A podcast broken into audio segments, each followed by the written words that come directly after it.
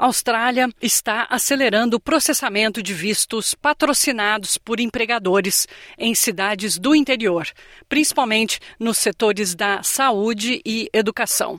De acordo com o um comunicado do Departamento de Assuntos Internos, aspas, a prioridade é que todas as ocupações que sejam exercidas em uma área regional sob os vistos Temporary Skills Shortage, Employer Nomination Scheme e também o Skilled Employer Sponsored Regional tem o processo de avaliação acelerado.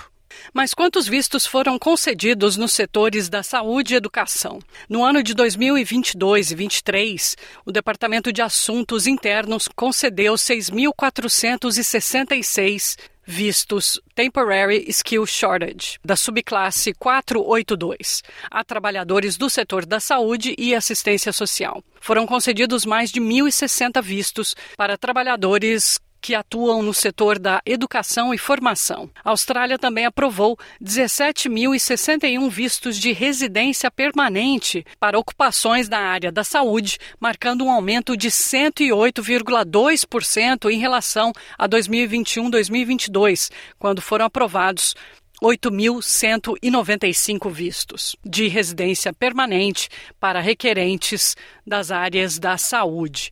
Este continua a ser o setor com maior volume de pedidos para vistos temporários e permanentes para profissionais qualificados.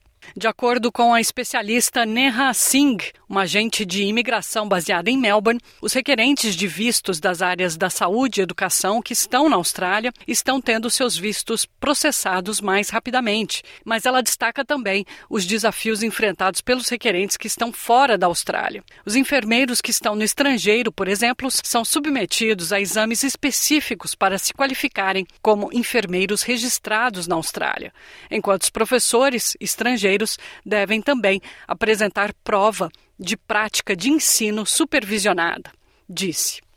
Para os links dos vistos mencionados nessa reportagem, visite a nossa página sbs.com.au/português.